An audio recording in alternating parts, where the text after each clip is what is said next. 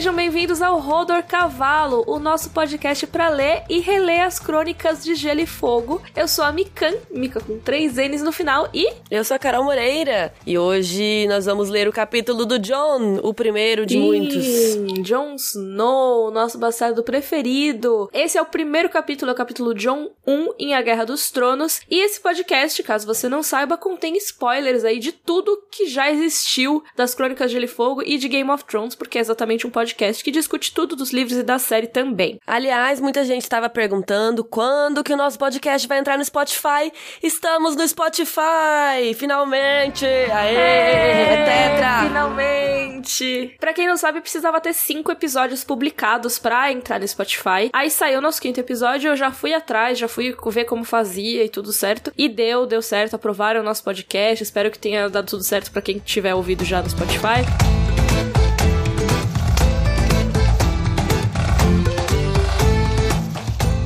Começando aqui nosso bloco de perguntas, temos uma mensagem da Camila Stephanie, falando que ela começou a ler O Cavaleiro dos Sete Reinos e sentiu uma baita saudade de Game of Thrones. Quando ela procurou sobre conteúdo, ela encontrou a gente. Então, assim, ela tinha ouvido falar na gente, já tinha ouvido falar que a gente produzia conteúdo sobre Game of Thrones, mas ela não sabia que tinha mais de 200 vídeos e um podcast. Então, ela tá muito feliz de ter encontrado nosso conteúdo, falando sério, eu meio de paixão, tô ouvindo devagar para não acabar e tô com dor do coração com medo de vocês pararem esse projeto pela metade. Enfim, é isso. Esse e-mail é apenas para agradecer esse conteúdo formidável. Camila, fica tranquila, a gente não tem intenção de parar, pelo menos não tão cedo. Sim. Então, fica aí com a gente. Vamos lá, anos e anos falando das crônicas de Gelo e Fogo. É, eu achei legal colocar esse e-mail aqui, porque eu vi que tinham outros e-mails de pessoas que conheceram a gente pelo podcast. Então tem muita gente que ainda não conhece os nossos canais no YouTube. Então eu acho legal vocês irem lá dar uma olhada, que tem muito, sério, tem mais de 200 vídeos de Game of Thrones, fora os outros conteúdos que a gente faz sobre outras séries, sobre cultura pop em geral, filmes. Então entrem lá no canal da Mikan com K e 3 N's no final. E o meu é Carol Moreira. Entrem lá pra ver nossos vídeos também, que são muito legais, modéstia à parte.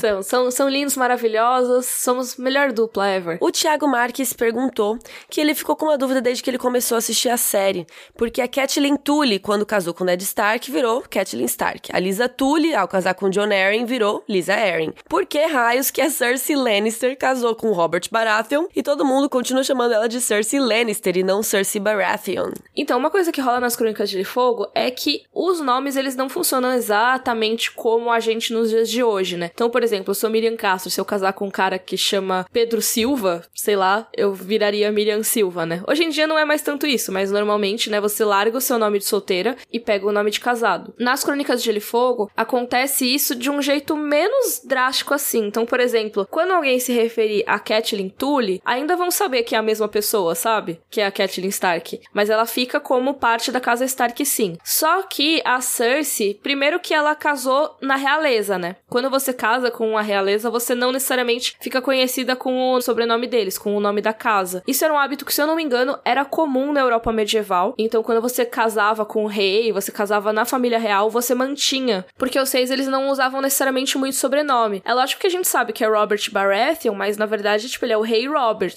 Meio que não importa o sobrenome dele, porque ele é o rei. É, e até com os Targaryen, né? Você casou com um Targaryen, você vai virar Targaryen. É, não vira, por exemplo, a Elia de Dorne, ela era conhecida como Elia de Dorne ou Elia Martell, mesmo ela sendo casada com Rhaegar Targaryen. Ela não virou Elia Targaryen. Então a Cersei continua como Cersei Lannister. E também tem toda a questão assim, mesmo se ela se casasse com o Robert Baratheon e ele não fosse rei, eu acredito que ela, por orgulho, assim, ela ia querer ficar mantendo o nome Lannister. Eu tenho essa impressão. Conhecendo a Cersei como a gente conhece também, concordo com isso. Ah, eu lembrei aqui um exemplo de Lannister que mantém o seu sobrenome, mantém como se fosse da casa Lannister ainda. A Gena, que é a irmã do Tywin, é, ela não apareceu ainda nos livros, né, nessa altura do campeonato que a gente tá. Ela aparece um pouco mais pra frente, mas ela foi casada com um membro da casa Frey. E ela, teoricamente, viraria Gena Frey, porque ela é mulher, ela pegaria o nome do marido. Só que, normalmente, ela é conhecida como Gena Lannister, porque ela tem mais força do que a casa Frey, sabe? É porque ninguém quer ser Frey, né?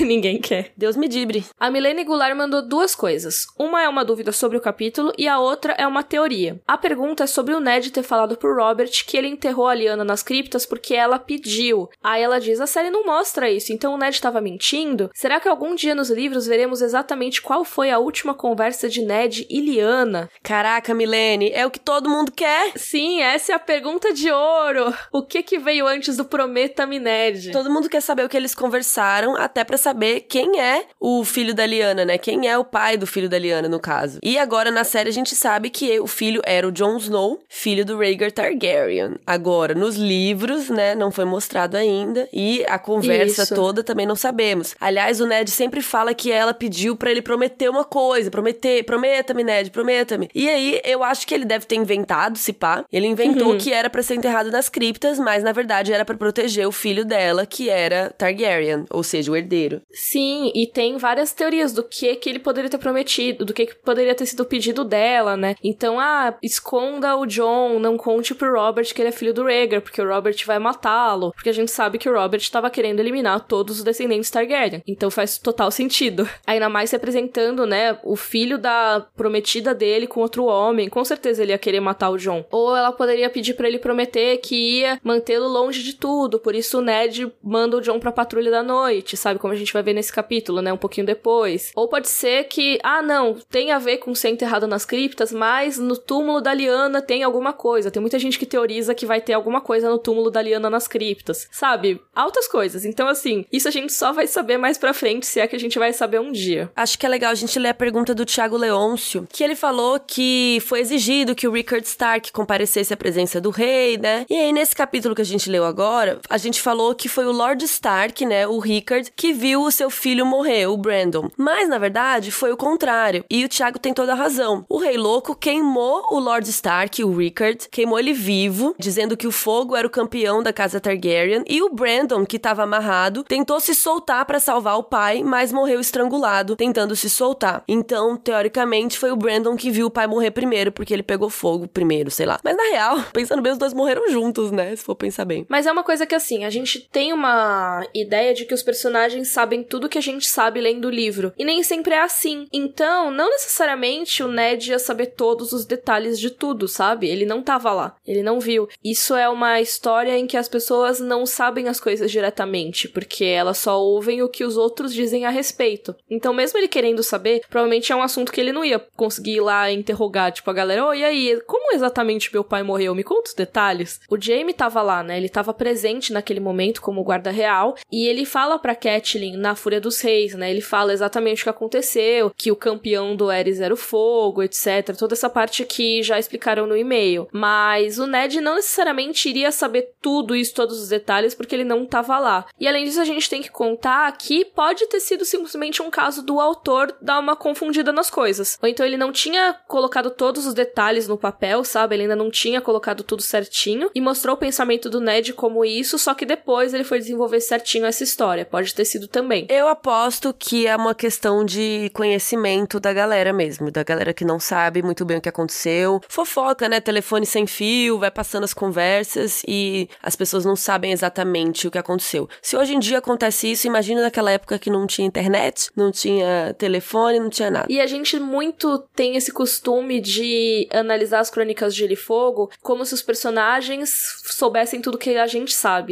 E isso não acontece. Até um dos motivos das pessoas odiarem tanto a Catelyn às vezes é por ela ter prendido o Tyrion, sendo que, ai não, mas tudo que ela fez causou a guerra, não sei o que. Cara, na hora, ela não ia saber que aquilo ia causar uma guerra. Com a informação que ela tinha, ela fez o que era certo, entendeu? O José Renato perguntou que a gente nomeia os episódios, por exemplo, as criptas de Winterfell, os últimos dragões. Esses nomes são muito legais e já antecipam um pouco o que vai rolar no episódio, mas não constam nos livros. Quem inventou esses nomes? Eu.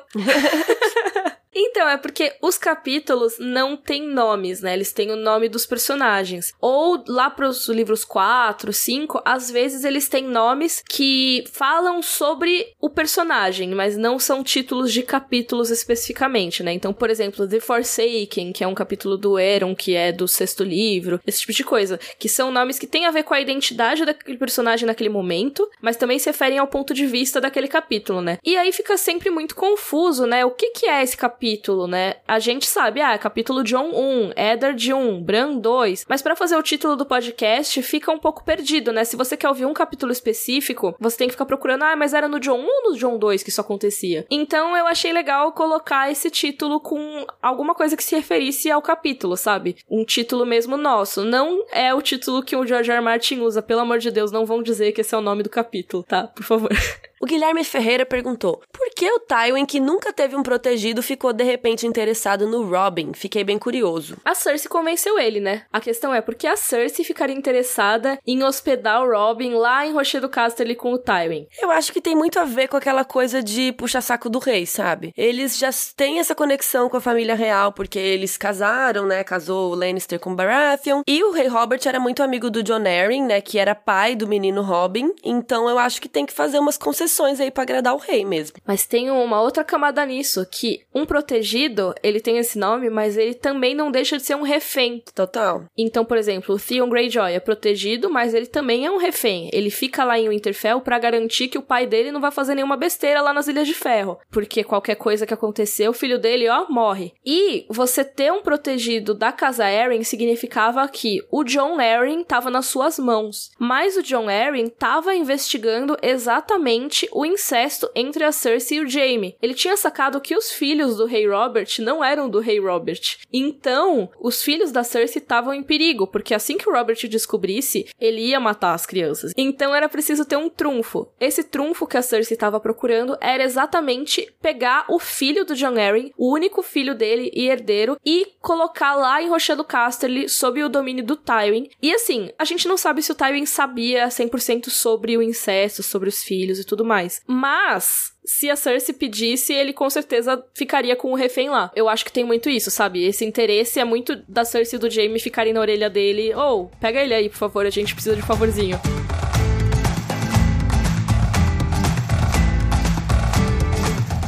Agora vamos para o capítulo, finalmente, né? Vamos falar de John 1, o primeiro capítulo do Jon Snow. E nesse uh. capítulo acontece o banquete pro rei Robert no grande salão de Winterfell. O John toma uns bons vinhos, fica meio bebinho e conversa com o tio Benjen, Uncle, Uncle Benjen, finalmente, e o Tyrion Lannister. E ele demonstra o interesse dele em entrar pra Patrulha da Noite pela primeira vez. Uma coisa muito legal é que os capítulos vão percorrendo a história de pontos de vista diferentes, como a gente já falou nos episódios anteriores, né? Cada capítulo é o ponto de vista de um personagem. Aí depois vai repetindo os personagens, porque senão ia ficar meio infinito, né? Mas assim, são vários personagens e a história geral progride, só que sempre aos olhos de um personagem diferente. Então agora é a vez do John. Então o que, é que aconteceu até agora? A gente tinha os patrulheiros que encontraram os outros e um desses patrulheiros fugiu. Aí no capítulo Bran 1, esse patrulheiro que fugiu, que é o Garrett, é executado pelo Ned Stark, que volta para o Interfell, bonitinho e tal. Aí no capítulo Catelyn 1, o Ned Stark tá lá e a Catelyn conta para ele que o John Arryn morreu. Aí no capítulo seguinte, que é o Eddard 1, o rei já chegou, já tá lá, vai para as criptas e é todo todo o papo que a gente teve no episódio passado. E o capítulo da Daenerys é um capítulo que não se conecta tão diretamente a isso tudo que tá rolando, mas mais pra frente vai ter um, algumas conexões. Agora vai ter um banquete, e esse banquete é mostrado pelos olhos do Jon Snow, que é o bastardo do Ned. Isso é muito legal, porque a história vai continuando independente do ponto de vista. Tem até momentos que as coisas acontecem quase ao mesmo tempo, para você mostrar os pontos de vista diferentes, mas em geral uma coisa vai acontecendo depois da outra, né? Um exemplo que eu gosto muito é o casamento Vermelho, que é dividido entre os capítulos da Catelyn e da Arya. Mas isso é um papo pro terceiro livro. Então vamos lá. Nesse capítulo a gente tem tudo pelos olhos do Jon Snow, que tem 14 aninhos e é o bastardo do Ned Stark. Mas a gente tem outros personagens aí, tem o nosso querido tio Benjen, que nesse capítulo, né, e no livro em geral, ele é chamado muito de Ben, Ben Stark, né? E ele é um pouquinho diferente do que ele aparece na série, né? Ele tem as feições muito angulosas, né? Ele é um cara meio magro, com olhos azul acinzentados, que é uma coisa muito comum nos Stark, né? Eles têm esses olhos mais cinzentos aí. E o tio Benjen é da Patrulha da Noite. Ele é um Stark que tá lá na patrulha, ele é primeiro patrulheiro, se veste todo de preto, como as pessoas da Patrulha da Noite costumam se vestir, como a gente viu lá no prólogo. E ele é um cara que é uma referência pro Jon Snow. Ele é uma das muitas figuras paternas que o Jon Snow tem na história. E a relação dele é muito carinhosa, né? É um, uma coisa muito fofa, né? Eles conversando. Eu sinto o afeto deles, assim. Outro personagem que aparece bastante nesse episódio é o Tyrion Lannister, que é descrito como um anão. Uma coisa que eu gosto muito, assim, é que fala que ele anda bamboleando. E é um termo que é muito usado nos livros para se referir ao jeito que o Tyrion anda. Por ele ter as pernas curtinhas, né? Ele tem que andar meio bamboleando, como o Martin escreve, assim. Aqui também fala que o apelido dele é Duende. E ele tem os cabelos loiros quase brancos, cabelos bem escorridos. E uma coisa que não aconteceu na série, mas que eu acho muito legal, ele tem um olho verde e um olho preto. Outro personagem que aparece, que não é bem um personagem, mas é, é, é um personagem, é, vai, é um personagem, é o Fantasma, que é o lobo gigante do John. A gente sabe o nome dele pela primeira vez nesse capítulo, né? E ele é aquele lobinho que o John achou perdido no final do capítulo Bran 1, né? E uma coisa legal é que além dele ser albino, né? Então, além dele ter o pelo super branco e os olhos vermelhos, ele não solta nenhum som, ele não uiva que nem os outros lobos, né? E aí o John fala, ele nunca solta um som, foi por isso que eu chamei de fantasma. Por isso e porque ele é branco. Os outros são todos escuros, cinzentos ou pretos. É legal que nesse capítulo também tá rolando banquete, né? Tá uma festa, não sei o quê. E aí tem um cachorro que aparece que é três vezes o tamanho do lobo. Porque, gente, lembrando que quando a gente achou os lobinhos, eles eram filhotes, né? É claro que agora a gente lembra dos lobos gigantes, a gente já imagina eles gigantes, literalmente. Mas eles eram nenenzinhos no começo da série do livro. Então tinha um cachorro que era três vezes o tamanho do fantasma, tentou entrar numa treta com ele nesse banquete, mas se arrependeu e vazou.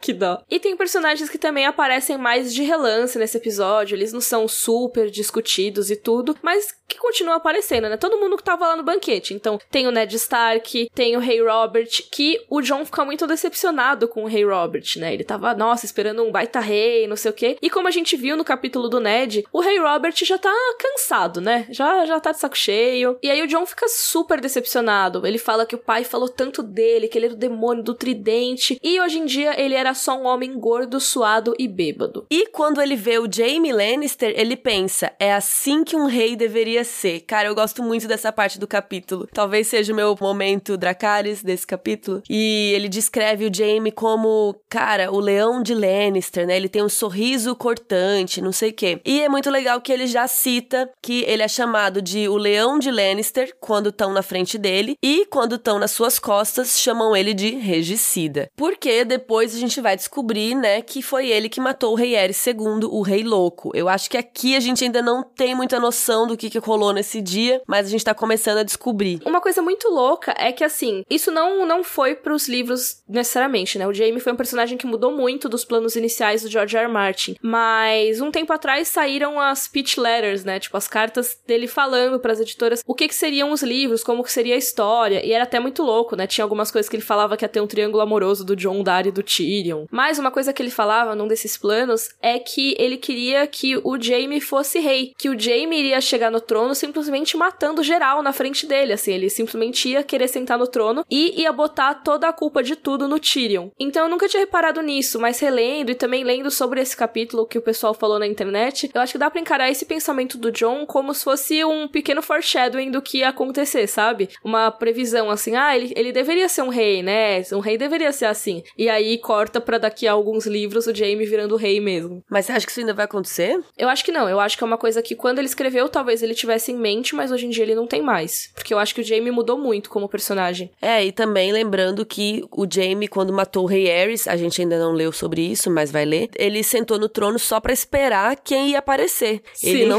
não fez a menor questão de ser rei, tanto que, tipo assim, quando você mata o rei, tá na sua mão, né? Você que decide, você vai virar o rei. Geralmente a galera quer ser rei, né? E no caso do Jaime, ele matou o cara e falou: Ah, foda-se, quem quer aí? Vai, tô de boa. Então eu acho que ele não tem essa pretensão, não. É, e também temos a Cersei Lannister, a irmã gêmea do Jaime, né? E falam que ela era tão bela quanto os homens a descreviam. Tinha cabelos dourados, esmeraldas que combinavam com seus olhos verdes. E ela entrou junto com o Ned, eles fizeram lá uma troca de casais para entrar, que o Ned leva a rainha e o Robert levou a Catelyn, mas para ser cortês, assim, eles eles fizeram isso também com as crianças, né? Um, tipo, o Robin entrou com a Marcella, esse tipo de coisa. Também aparece o Tommen, que é o filho mais novo do rei e da rainha, né? Ele é descrito como roliço. Acho que o John achou que ele tava meio gordinho. E ele tem os cabelos longos, loiro, esbranquiçados. É interessante que todos eles têm o cabelo loiro comprido, né? E na série eles têm o cabelo curto. É verdade. Acho que era mais difícil, né? Manter um cabelão comprido, assim. Ou eles acharam que não ia ser tão bonito quanto deixar curto na série, não sei. Mas uma coisa legal é que o cabelo dele é descrito como mais longo que o cabelo da Arya, que entra junto com ele. Ainda do lado Lannister Baratheon da coisa, tem o Joffrey, que entra junto com a Sansa, né? E ele tem 12 anos, mas ele já era mais alto do que o Robb ou do que o John. Isso é muito louco, né? Eu imagino que o pessoal nortenho talvez seja mais atarracadinho, sabe? E aí, ai, não, os Lannisters, eles são ândalos, eles são esguios, sabe? Uma coisa meio assim. E ele tem os cabelos como os da irmã dele, a Mircela, que a gente já vai falar, e os olhos verdes da mãe. A Mircela tá com quase 8 anos e ela tem o cabelo cacheadinho. Ele descreve como uma cascata de cachos dourados. Ou seja, o cabelo do Joffrey também é enrolado e comprido. E aí é isso, né? Entra todo mundo junto, assim. Então a Marcella entrou com o Rob, a Arya entrou com o Tommen e a Sansa entrou com o Joffrey. Caso vocês não lembrem, no capítulo passado teve aquela proposta ali de casamento entre a Sansa e o Joffrey, né? O rei Robert falou que era legal a Sansa se casar com o filho mais velho dele, ou seja, no futuro aí a Sansa poderia ser rainha. E ela entrou com o Joffrey toda apaixonada. Então o John fica até, ai, nossa, que besta, sabe? Tipo, ela tá curtindo. E nesse capítulo também aparece o Recon, que só tem três aninhos, e o Theon Greyjoy também aparece por ali, mas sem muitas, sem nada demais.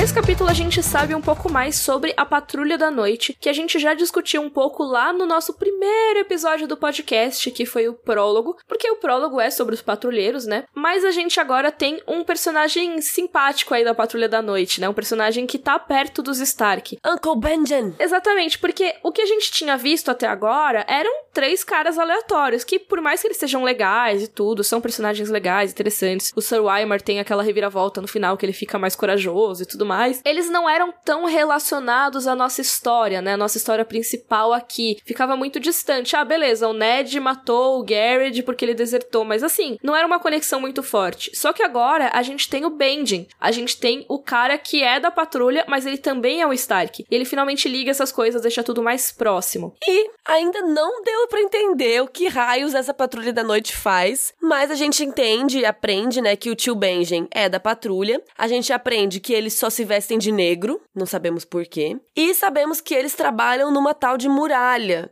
que a gente ainda não sabe muito bem. A gente já ouviu falar aí de uns selvagens, de que é, o lobo, né, nunca foi visto um lobo gigante para cada muralha, mas a gente ainda não sabe que raios é essa tal de muralha. No prólogo fala que ela tá chorando, né, ela tá escorrendo porque o dia tá meio quente, mas assim, ah, tá, beleza, então tem gelo lá, mas não necessariamente dá a entender o que a gente sabe depois, que a muralha é toda feita de gelo e é um negócio muito louco, colossal, etc. E a Patrulha da Noite também é uma irmandade juramentada, ou seja, eles têm que fazer um juramento. E é interessante que o Benjen fala pro Jon Snow assim: não temos famílias, nenhum de nós algum dia será pai. Somos casados com o dever. Nossa amante é a honra. Dá para entender que esse juramento tem a ver com não pode casar. Nesse negócio que ele falou, somos casados com o dever, eu lembrei daquilo quando, quando a gente é criança que falam que as freiras são casadas com Jesus. É tipo isso, sabe? Você não tem família, você é casado com a igreja, você é casado com Deus, você é casado com o seu dever, nesse caso da Patrulha da Noite. E aí a gente vai pra conversa do tio Ben, né, do Uncle Benjen, com o Jon Snow, que começa uma conversa super de buenas, eles falam sobre o fantasma, sobre tomar uns bons vinhos, e o Ben comenta que, assim, podíamos fazer o uso de um bom homem como você na muralha. Ele fala pro Jon Snow, aí pronto, né? Agora você cutucou, o negócio tava quieto. Sim, o John, ele já tava pensando, né, um pouquinho em ir pra patrulha. Ele fala: Não, mas eu sou muito bom espadachim, eu sou até melhor que o Rob, eu monto o cavalo bem, me leva, me leva, por favor, quero muito ir pra patrulha. Lembrando que o John tem 14 anos, tá, gente, nesse capítulo, então ele ainda é um neném, né? E aí o Benjen fala: Querido, você é muito bebê, você é muito jovem. E o John fica: Não, não, aquela coisa até de criança mimada, sabe? Não, não, eu já vou fazer 15 anos, eu já sou quase um homem feito tal. E aí o Ben fica explicando para ele: Cara, a patrulha é treta, não é para qualquer um, sabe? Aí ele conta essa história. A gente não casa, não sei o quê. E eu acho legal que ele fala assim: John, você não sabe a falta que uma mina vai fazer na sua vida até você experimentar. você nunca pegou ningas, cara. Como que você vai saber a falta que isso vai fazer na sua vida, sabe? É, e ele até fala, ah, você tem que esperar até você ter mais uns bastardos por aí, sabe? E aí você decide. E o John fica putaço. Pistola. Muito. Ele fala, primeiro, que ele não é filho do Benji, então o Benji não tem que falar porra nenhuma para ele. E depois que ele nunca vai ser pai de um bastardo. Nunca, nunquinha. Ele tá, assim, muito revoltado com o uso dessa palavra. E aí ele começa a chorar, tadinho.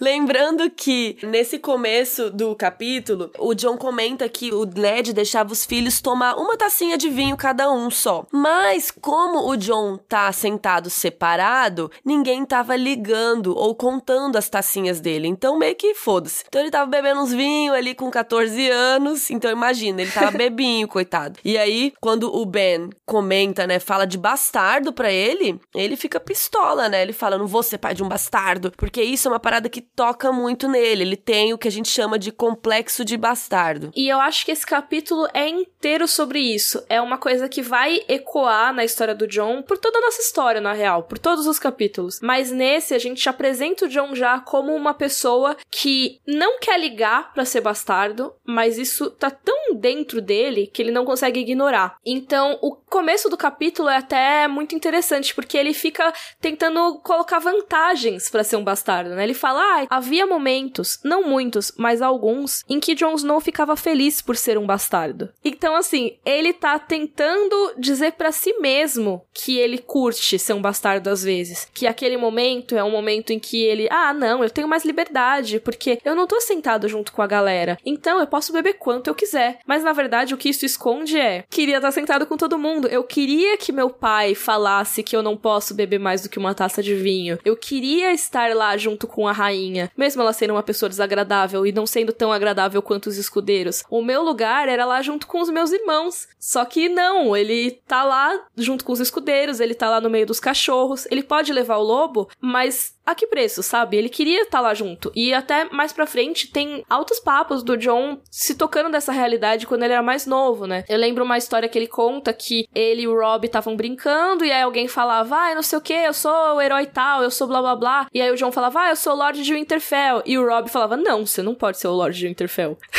Sacanagem. tipo, é muito bad. Mas assim, criança, sabe? E a vida inteira do John foi isso, dele ser criado como irmão, mas sem ter a perspectiva que os outros irmãos dele têm. E ele tem plena consciência disso. E nesse capítulo ele tá tentando se enganar de que ele ficar por fora é uma coisa boa. É, ele comenta que normalmente ele come junto com seus irmãos. Mas hoje a Catelyn tinha achado que poderia ser um insulto pro rei, né? Sentar um bastardo ali junto com eles. Então ele fala que por isso que ele tá sentado lá no fundão, por isso que ele pode beber mais tacinhas de vinho, e é por isso que ele pode levar o fantasma, o lobo, porque nenhum outro dos filhos pôde levar os lobos. Mas, de novo, como ele tava lá no canto, lá longe, ninguém nem reparou que o fantasma tava por ali. Eu tenho muito dó desse capítulo, assim, e eu acho que é um dos capítulos que já mostram como o George R. Martin entra na mente dos personagens dele, sabe? O John não tá tentando enganar a gente, ele tá tentando se enganar. Ele tá tentando achar uma coisa boa naquilo tudo. E ele tá enchendo a cara cara. E quando você enche a cara, né, você fica mais propenso. O álcool entra, a verdade sai. É, a falar besteira, a ficar emotivo. Então, assim, ele ficou emotivo quando exatamente o tio Benjen tocou no assunto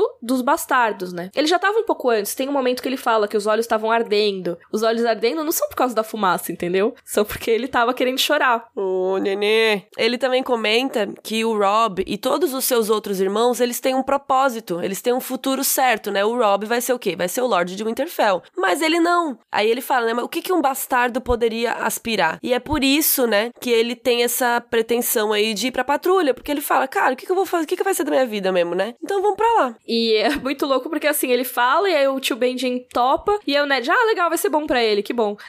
É, meio que foda-se, vai lá. Até um bastardo pode ir bem na patrulha, então, tipo, ó, oh, que legal, vai lá, John. Então, assim, se ele não quisesse mais ir, azar dele, né? E ele também pensa que um bastardo tinha que aprender a reparar nas coisas, a ler a verdade que as pessoas escondem escondem por trás dos olhos. Deixa muito claro nesse capítulo que o John é um puto observador, que ele repara em tudo. Por exemplo, ele reparou que a Cersei tinha ficado puta com o Robert porque ele queria ir nas criptas. Então, assim, ele tá de olho em tudo. E isso vai ser muito importante para ele no futuro, né? Aí depois que o John tem essa mini treta com o tio Benjen, né? Ele levanta e sai todo cambaleante, porque ele tava bêbado. E aí, quando você levanta, né? Aí piora. Ele saiu todo mundo rindo dele. Esse capítulo é muito bad vibes, assim, nesse aspecto. Eu gosto muito eu desse capítulo, esse da Daenerys, cara. Quando tem essa treta, toda a fachada que o John tava colocando cai por terra. E aí, quando o John tá pra fora, ele já tá, nossa, já tá de saco cheio, já tá chorando, já tá, sabe, meu, minha vida é uma merda, todo mundo tá rindo de mim, eu sou um bastardo que não tá junto com os meus irmãos, não sei o quê. E aí ele encontra com o Tyrion. Yay! E aí no começo da conversa eles também falam um pouco do fantasma, né? O Tyrion se interessa pelo lobo, o John comenta que tá treinando o lobo, por exemplo, ele fala assim, ó, oh, por exemplo, posso falar para ele ficar parado, para ele não te atacar e tal. E aí o Tyrion faz a pergunta, né? Você que é o bastardo do Ned? E aí a gente sabe que essa palavra já não é uma coisa muito boa pro John. E o John fica puto. Mas o Tyrion fala: Por que você tá puto? Por quê? Você é o bastardo. E o Tyrion se justifica falando que, por ele ser anão, né, vários bobos conquistaram para ele o direito de se vestir mal e dizer qualquer coisa que vem à cabeça. Porque a gente sabe, né, acho que aqui ainda não dá para entender, mas que eles usam os anões para entretenimento, né? É, inclusive lá no casamento do Joffrey, lembra que tinha um monte de anões fazendo um teatro, não sei o quê. Então essa coisa de bobo da corte, né, de usar os anões pra zoeira. Então o Tyrion meio que comenta com isso. Tipo, por ele ser anão, vários anões já fizeram esse tipo de coisa, né? Falam coisas que vem à mente, faz piada, é palhaço, é bobo. Então ele pode falar o que ele quiser porque ele é anão. E ele meio que justifica isso. Isso, e aí ele dá o ensinamento que o John vai levar pra vida, né? E na verdade eu acho que o próprio Tyrion não segue esse ensinamento, mas a gente fala isso daqui a pouquinho. Mas o ensinamento dele é: nunca se esqueça de quem é, porque é certo que o mundo não se esquecerá. Faça disso sua força. Assim não poderá ser nunca sua fraqueza. Arme-se com essa lembrança, e ela nunca poderá ser usada para magoá-lo. Fica a dica aí, pessoal. Eu gostei muito dessa frase, porque ele fala assim: cara, lembra de quem você é, usa quem você é pra te deixar mais forte. Ou seja, eu sou bastardo mesmo. O que, que eu posso aprender com isso? O que, que eu posso fazer com essa informação? Então é a mesma coisa que ele, teoricamente, faz por ser anão. Porque quando, por exemplo, a galera for te fazer bullying por isso, você vai falar: foda-se, eu sou ótimo por ser bastardo, sabe? Mas o John, naquela hora, ele tá.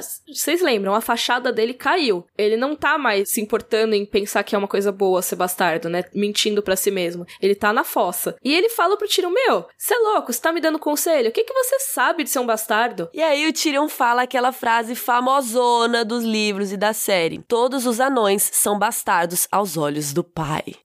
drop the mic. E aí a gente vê também por que, que o Tyrion tava do lado de fora, né? Eu acho que é isso que é mais legal desse capítulo, que são dois bastardos. Apesar do John falar, né? Ah, você é filho legítimo de Lannister. E aí o Tyrion fala, ah, mas minha mãe morreu e ele nunca teve certeza, meu pai não teve certeza se eu sou legítimo e tudo mais. Assim, no fim das contas, mesmo se ele for filho legítimo, ele é visto com desdém, ele não é considerado tão filho Lannister quanto os outros dois. Ele nunca foi tão valorizado pelo Tywin como o Jaime e a Cersei. E ele também é alvo de risadas, ele também é alvo de perguntas e de rumores. Ele fala até que ele saiu lá do banquete porque tava muito quente, porque tava muito barulhento. Também por isso, pode ser. Mas muito também porque ele não se sente adequado, ele não se sente pertencente a um ambiente como aquele, sabe? Assim como Jon Snow. E é muito legal aqui que a gente começa um indício de teoria, né, de pomba aqui, que o John fala: "Você é filho legítimo de Lannister". E aí o Tyrion fala: "Vá dizer isso ao meu pai. Minha mãe morreu ao dar-me a luz e ele nunca teve a certeza". E aí começa aquele indício de teoria que a gente tem em vídeo nos canais, falando que o Tyrion na verdade é Tyrion Targaryen, uma teoria que diz que ele é filho do rei louco que poderia ter estuprado a mãe dele. Essa teoria começa justamente aqui, que ele fala assim: "Meu pai nunca acreditou que eu sou legítimo". E aí, quando ele fala isso, todo mundo também começa a questionar se é mesmo, né? Até porque os Lannisters no livro, o cabelo deles é um loiro mais claro, quase branco, né? A gente até leu aqui mais cedo. Então é um loiro bem clarinho, que tem muito a ver com quem?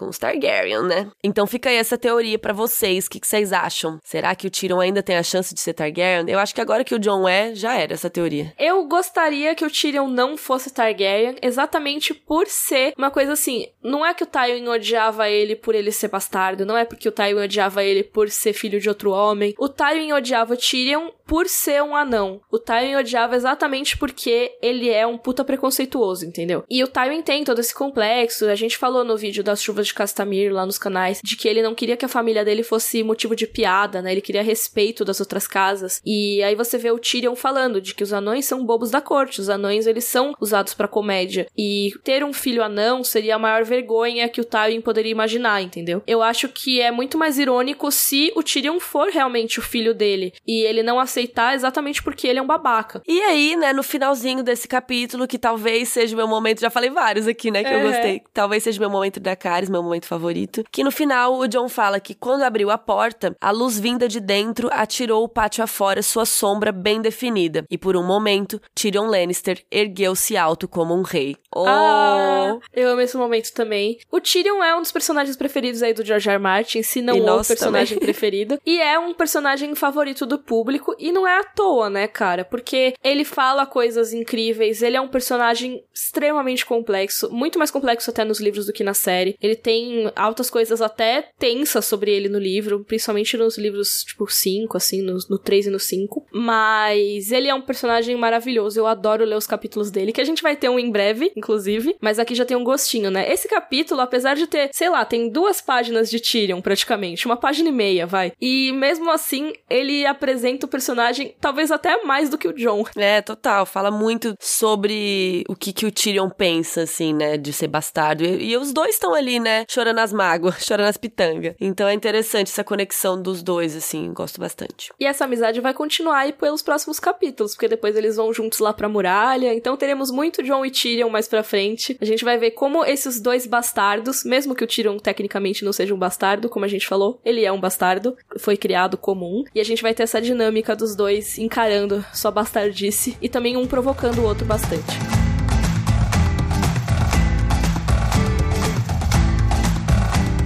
Outra coisa que eu achei interessante de citar aqui nesse capítulo é que muita gente nos pergunta em que livro ou onde que a gente leu tal história passada que a gente conta muito nos vídeos. Por exemplo, sei lá, ah, porque como que o rei Eres morreu dia tal e aí o fulano que não sei o quê. Como que a gente fica descobrindo, né, essas histórias? E aqui a gente tem um exemplo de uma delas, porque essas histórias são contadas ao longo dos livros de um personagem para outro ou o próprio personagem lembra da história, né, no pensamento. Então aqui a gente tem, por exemplo, exemplo, o John comentando pro Benjen. Quando o Benjen fala, você é muito jovem, você é um neném, né? Não dá pra você ir pra patrulha e tal. O John lembra de uma história que ele gosta muito sobre um cara de 15 anos que conquistou Dorne. Esse rei foi Daeron Targaryen primeiro. É muito louco porque no livro, nesse primeiro livro, o nome dele tá escrito errado. A gente achou até que fosse talvez um erro na tradução, mas na versão em inglês também tá escrito como Darren, D-A-E-R-E-N, sendo que o nome depois, como a gente vê no cânone e tudo mais, é Daron. Então é D-A-E-R-O-N.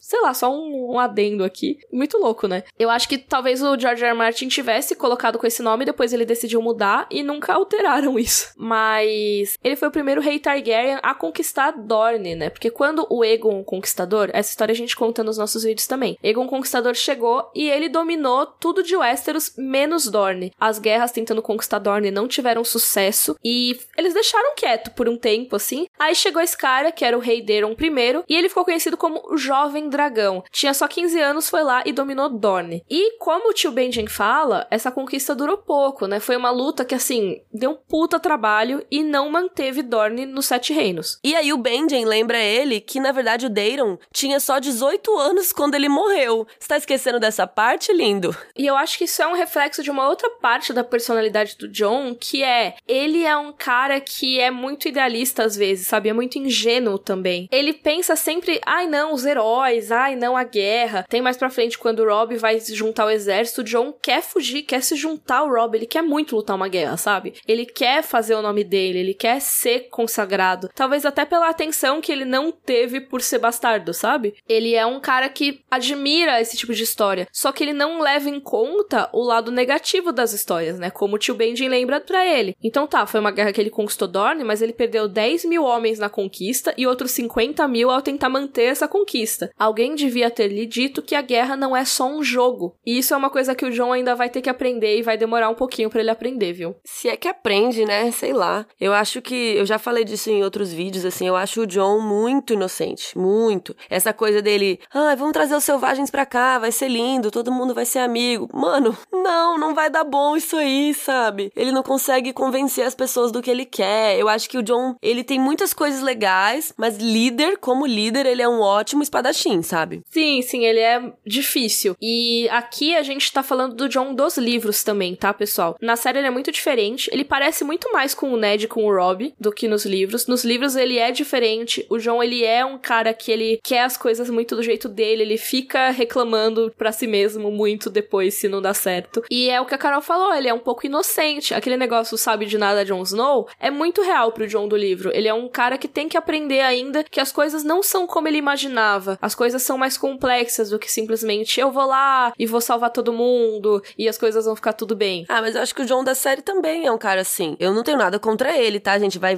começar a falar que a gente não gosta do John de novo. E cara, a gente tá falando aqui de um personagem, né, para começar, e a gente tá analisando como que esse personagem pensa. Então, é muito mais do que gostar ou não dele, né? Então, assim, eu acho que o John, ele tem essa coisa da honra do Ned Stark, que é a honra que mata o Ned no fim das contas, né? Apesar dele ter voltado atrás no último segundo, essa coisa honrada, não, porque eu tenho que ser assim, porque o certo é assim. E às vezes o mundo, cara, não adianta a gente ir lutando, lutar, lutar, lutar tá, contra o certo. A gente às vezes tem que dar um jeitinho para conseguir as coisas que a gente precisa, sabe? Então eu acho que o John ele não entende isso. Se entende, sei lá, ele ainda tá aprendendo, sei lá. Então a gente vai ter que ver nos próximos capítulos se Jon Snow vai aprender alguma coisa ou não. Vai aprender várias coisas, sim. E na série, Miriam? Na série essa cena é um pouco diferente, né? O Jon não tá tão bêbado assim quanto no livro. E ele tá só bastante putaço, né? O Tyrion chega e vê ele já dando umas espadadas num coitado num bonequinho de prática lá. Mas é muito parecido, né? A parte dele falar pro tio Benjen que ele quer ir com ele e tudo mais. Uma coisa que eu acho diferente é que essa cena na série foca um pouco mais na Catelyn e na Cersei, que é uma coisa que não rola nos livros, né? Porque a gente tá no ponto de vista do John, que tá lá do outro lado. Ele com certeza não ia ver muito a conversa de todo mundo, né? Ele só fala que a Cersei tá lá com cara de bunda, né? Tipo, oh, que droga, que saco. E na série tem a conversa da Cersei e da Catelyn falando que eles vão unir as famílias, né? Tem a Sansa chegando e falando que ela mesma fez o vestido. É uma coisa fofa que eles acrescentam aí que não, não teria como colocar no livro. Na verdade, o que eu acho mais legal da, da transformação que a série fez é que eles conseguem passar a sensação de zona. Sim. Que é uma zona esse banquete, cara. É tipo um monte de gente. Aí as meninas, é, acho que a área tá com uma comida na Sansa.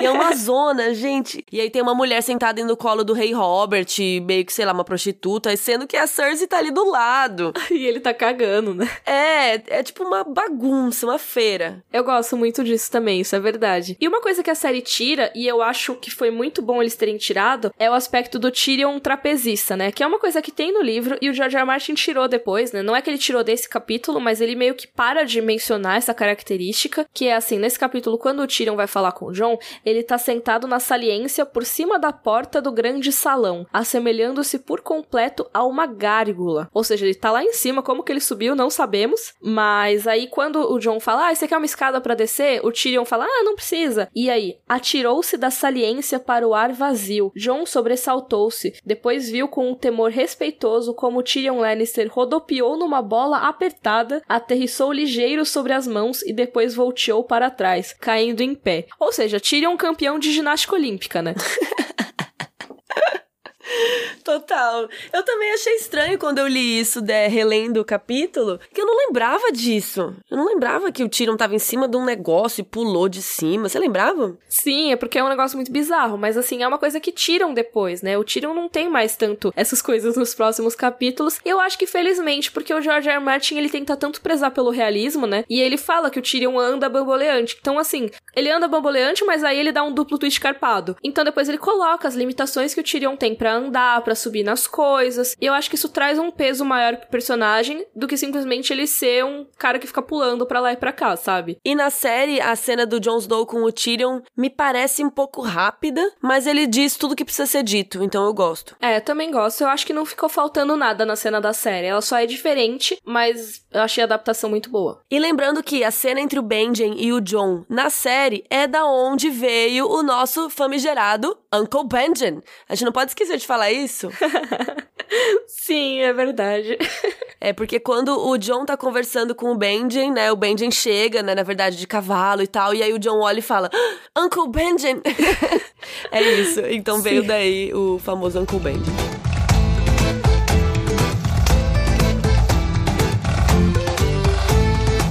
Vamos pro nosso momento Dracarys e Joffrey? Ah, não, fala você primeiro. Tô em dúvida. Eu acho que o meu momento Dracarys é a conversa com o Tyrion. Ele tem frases muito de efeito que eu gosto muito até hoje. Sempre que eu leio, eu fico, sabe, pensando, nossa, o Tyrion tá com essa atitude superior, mas ele, como, como eu falei, né? Ele não segue o próprio conselho. Ele fica machucado quando as pessoas chamam ele de apelidos. Ele fica complexado, ele acha que ninguém gosta dele. E realmente as pessoas olham para ele com desdém. Então não é que isso vem do nada, ele não é paranoico. Mas ele não segue o conselho que ele deu pro Jon Snow. E eu gosto muito de ver ele falando com tanta segurança isso aqui, sabe? Essas frases dele são muito boas. Outra coisa que eu gosto muito é, do capítulo em geral, é isso do John tentar se enganar, sabe? O jeito como o George R. R. Martin fala é legal, eu gosto. É dele, ah, ele disse para si mesmo, ah, não, mas é muito bom, são bastardos e tudo mais. Esse tipo de coisa eu gosto. Tá, então já que você escolheu a conversa com o Tyrion, eu vou escolher a conversa com o Benjen, pode? Pode. Eu gosto do Benjen dando uma real para ele, assim, que, ah, porque eu acho que eu sou muito fodão, não sei o quê. E aí o Benjen fala, querido, você é um neném, você não, não sabe de nada, você é muito inocente, então relaxa aí. E aí também a coisa do John ficar ofendido quando ele cita de bastardo, né? E ele não tá falando assim, você é um bastardo. Ele fala, quando você tiver uns bastardos por aí. Só isso já ofende muito o John, né? E aí ele dá uma choradinha e tal, então eu gosto bastante dessa parte. E o momento Joffrey. O momento Joffrey é o Joffrey que aparece esse capítulo. Pronto, é isso. Escolhido. Tô brincando. Eu diria que é o Tyrion trapezista. Eu acho que é uma coisa que não tem nada a ver. Tira um pouco do peso da conversa dos dois, sabe? É, eu sei que o Tyrion é um piadista, mas ele não precisa ser um piadista corporal também, sabe? Ele pode só falar coisas inteligentes, engraçadas. Ele não precisa fazer palhaçada, sabe? Mas eu gosto bastante que o Martin descreve que ele parecia uma gárgula, que são aqueles. Ai, como que descreve isso, né? Aquelas imagens que ficam em igreja, sabe? Sabe, no cantinho, assim, em cima das coisas. São, são estátuas que ficam lá para espantar, né, os maus espíritos. Você já viu Corcunda de Notre Dame, ou o próprio desenho Gárgula, se você já é muito familiar com elas. É, Mas, então eu gosto realmente... dessa descrição, assim, que o Tyrion estava sentadinho ali, não sei o que, e parecia uma gárgula. Eu achei engraçado isso. É, não, isso é legal. E aí, realmente, é como as pessoas enxergam ele, né, que eles falam que ele é deformado, falam que ele é horroroso, que ele tem um olho diferente do outro. Então, assim, realmente condiz com a imagem que o público tem do Tyrion. Mas a parte dele ficar pulando e duplo escarpado, eu não gosto, não. É, eu tenho que concordar com isso. Mas eu não sei qual que é meu momento de Joffrey. Eu não sei, não tem nada que eu não gostei, assim. Acho que talvez a, a entrada, né? As apresentações todas. Porque aí o fulano entra, daí o fulano não sei o quê. Talvez essa parte, assim, que é um pouco mais chata. Mas a, apesar disso, eu gosto de quando ele descreve o Jamie. E tá meio que nesse começo também, né? Que ele fala que ele tem um sorriso cortante. Imagina Sim. um sorrisão lindo. Ai, Jamie, te amo. e uma uma coisa muito legal dessa parte também é que ele fala de todo mundo e tudo, e aí o Tommen, ele para no meio do caminho para falar com o John. É uma bonitinho. Tipo, ele para assim, ô John. E o John, não, vai lá, vai lá, sai andando na frente. Eu acho fofo. E o Theon ignora o John porque ele é um babaca. É, o Theon, af. É, Theon demora, gente, pra, pra ter qualquer valor na história, porque é complicado. Então encerramos aqui nosso episódio número 6 do Rodor Cavalo. Se você tiver qualquer pergunta para mandar pra gente, mande pra rodorcavalo.gmail gmail.com. Lembrando que você pode conferir todos os episódios e também tem link para os nossos vídeos e tudo mais no nosso site que é rodorcavalo.com.br. Lembrando que nesse e-mail vocês também podem mandar sugestões pra gente fazer vídeos, temas que vocês gostariam de ver vídeos nos nossos canais. E lembrando também, mantenham os e-mails curtos, gente, porque às vezes vocês mandam um e-mail textão e a gente não tem tempo para ler tudo, com o carinho que a gente gostaria de ler tudo. Então, quanto mais sucinto, melhor pra gente poder ler sua pergunta. Obrigada, beijos. Até o próximo episódio. Rodor! A gente falou juntas, yeah. Jinx.